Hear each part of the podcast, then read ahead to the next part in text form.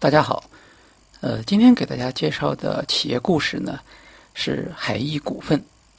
那海翼股份呢是一家呃制造型的企业，它生产的是数码设备周边产品，啊，像是数据线、充电宝等等。啊，那这种产品呢，我相信大家呃自己都有啊，甚至也不止一个。呃，那么你可能会说呢，这个海翼股份的这个公司呢，我没有听说过。那这个是正常的，因为海翼股份呢，它的主要市场呢是在海外，呃，特别是在美国，呃，那么海翼股份呢是一家什么样的企业呢？它是一家叫做跨境电商企业。这两年跨境电商呢其实比较时尚，呃，我想我们绝大部分呢也都是跨境电商的使用者，比如说我们用过淘宝、京东、网易，是吧？他们的海外购，那么。这是一种进口型的这个跨境电商，是吧？那么既然有电商这样一个渠道，那么我们可以想象，其实也就可以有出口型的跨境电商。当然，出口型的跨境电商呢，在对方落地的时候，它的电商平台就变成了美国本土的电商。在海翼这个例子中间呢，这个电商就是亚马逊。那亚马逊大家都知道是美国最大的这个电商平台。呃，它在平台上呢，除了卖它自己的东西之外，它也有很多。第三方的产品可以在里面销售，那海翼呢，就是在美国亚马逊上去销售那些充电电池这些东西。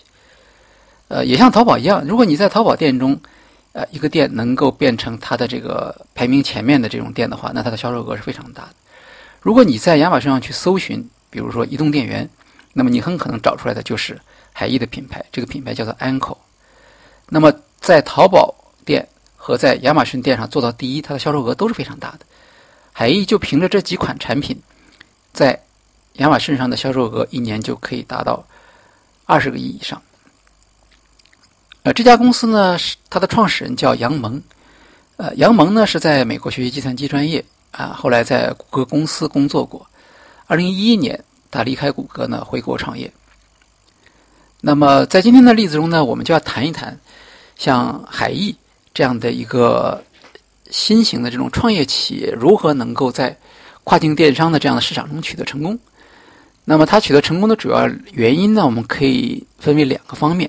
第一个方面呢，就是寻找正确的产品市场；第二个方面呢，是寻找正确的销售市场。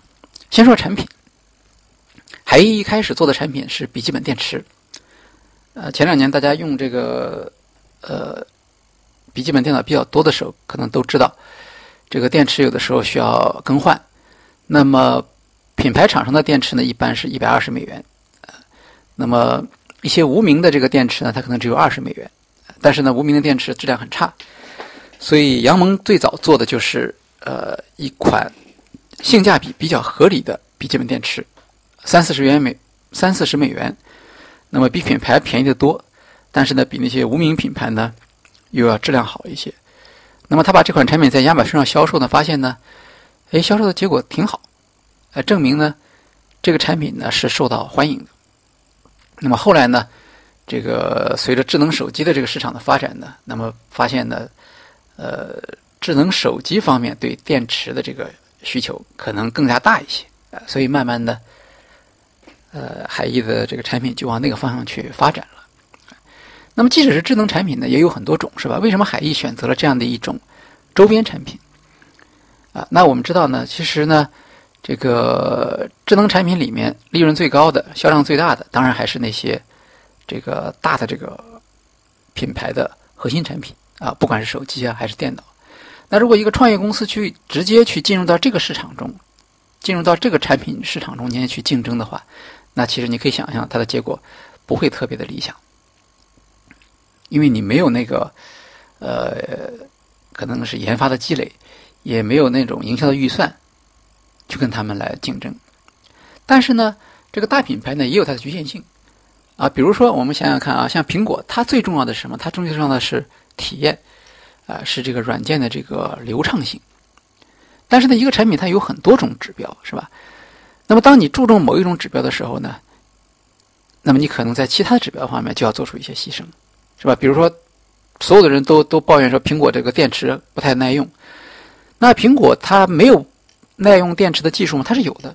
但是对他来说呢，这个电池的耐用性呢，并不是最重要的，所以呢，也给了其他一些企业有很多的这种这种机会。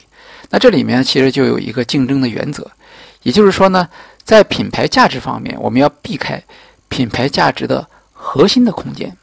那什么是核心空间呢？那比如说苹果的这个体验是一个核心空间，是吧？那么对于小米和华为来说呢，啊，这个配件也不是它的核心值。核心的这个东西，反而是它的核心东西是什么呢？可能是它的这个芯片，是吧？它的照相的能力啊等等。那么任何一个产品，它都有大量的这种功能属性。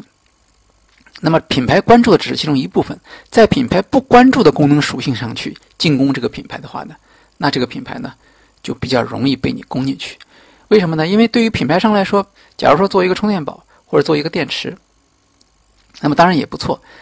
可是对他来说呢，这部分的利润太低了。他不值得花那么大的力气去跟你去去进行正面的竞争，所以呢，你在这个领域中间呢，你就有可能用一些功能上的特色来为自己呢获得一些市场。这个呢，就是创业企业的一种一种打法，叫做把品牌拉低到功能这个层面来进行竞争。如果这个这个品牌它不愿意放低身段到这个功能跟你竞争。那是意味着什么呢？意味着这功能对他来说不是一个核心的功能。那既然不是它的核心功能，如果这个功能对于用户是有价值的，那么就意味着你有了一个很好的市场。那海翼在这个里面呢，就做了一些很好的工作，比如说啊，在做这个充电的时候，在海翼的这个充电产品上有一个标志，叫做 Power IQ。那翻译过来呢，就是什么？就是智能充电。那什么是智能充电呢？智能充电其实就是。它在充电宝里面加了一个芯片。那当你把一个智能设备的这个充电头插入的时候呢，啊，插入到 USB 口的时候呢，它能够判断你这个充电设备是什么。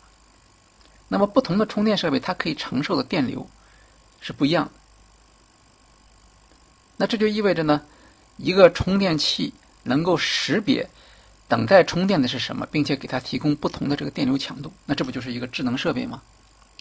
那像这样一些精致的设计呢，对于大品牌来说，不是说做不到，而是说大品牌不值得为这个市场去花费这样的力气。这就是海翼在这个市场中成功的一个特别重要的一个机会。那么，当然除了这个之外，海翼也会在产品上做一些差异化的处理，比如说它有一款这个叫微型的呃充电设备。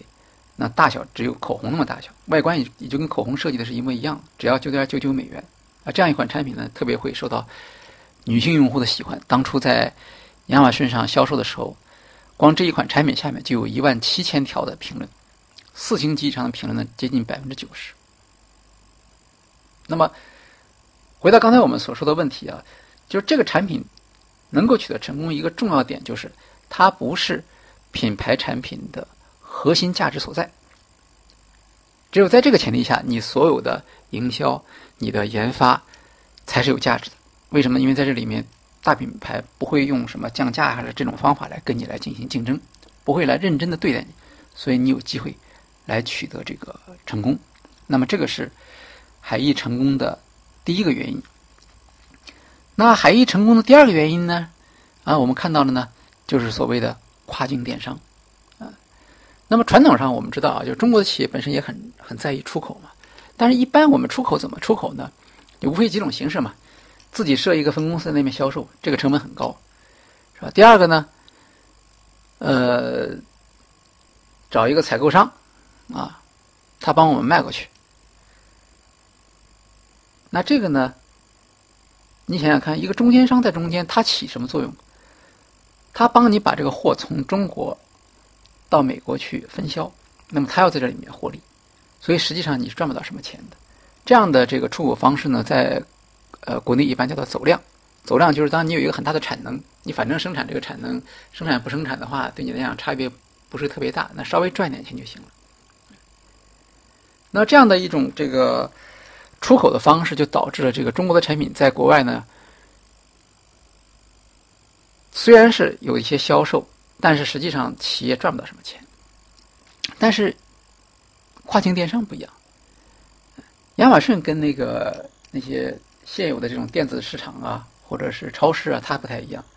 它不是像他们一样收取大量的这个这个入场费呀，或者是中介费啊，它其实就是一个平台。那么平台的话，就像我们国内电商一样，平台会有一个收费，但这个收费比例是比较低的。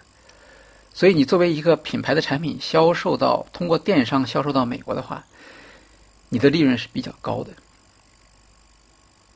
第二个重要的因素呢是，通过亚马逊来销售，你可以直接看到你的客户。如果你通过中间商，其实你并不知道你的客户是什么人，对吧？也不知道他们的客对你的产品有什么样的看法。但是海易不一样，海易通过亚马逊去销售的话呢，它可以搜集到这些信息。事实上，它确实也是这么做了。比如说啊，海易它做了一个软件，这个软件呢就能够监控亚马逊上所有用户的这种评论。那在这种评论中间呢，它就可以发现呢，哎，某一款产品它受欢迎的原因究竟是什么？或者某一款产品不受欢迎的原因，它究竟是什么？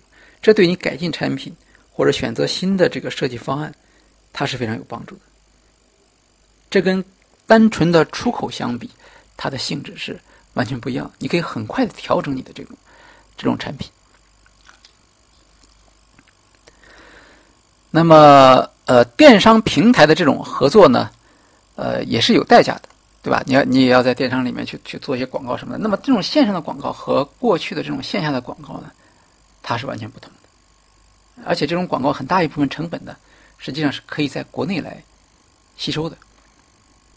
比如说，呃，他最喜欢海一最喜欢用的这个广告的方法，就是通过呃媒体或者是专业的网红来推荐他的产品。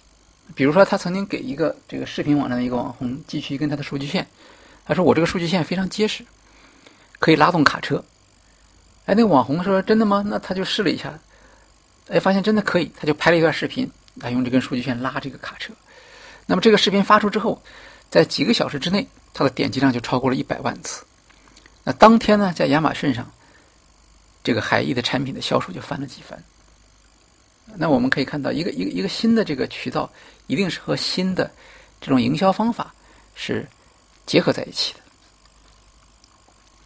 好，今天的这个案例呢，介绍的是呃海艺一家总部设在湖南长沙的数字产品呃周边设备生产商的这样的一个经营故事。那么它的成功呢，主要是两点。啊，第一点呢，他选择了。呃，品牌生产商，品牌价值比较低的部分进入这个市场。第二个呢，他选择了像亚马逊这样的电商平台，取代了以往的传统的出口渠道。那这里面呢，还会有一些问题，请大家思考。呃，比如说海艺为什么没有在国内市场上来大规模的投放它的产品？好，今天的案例就到这里，谢谢大家。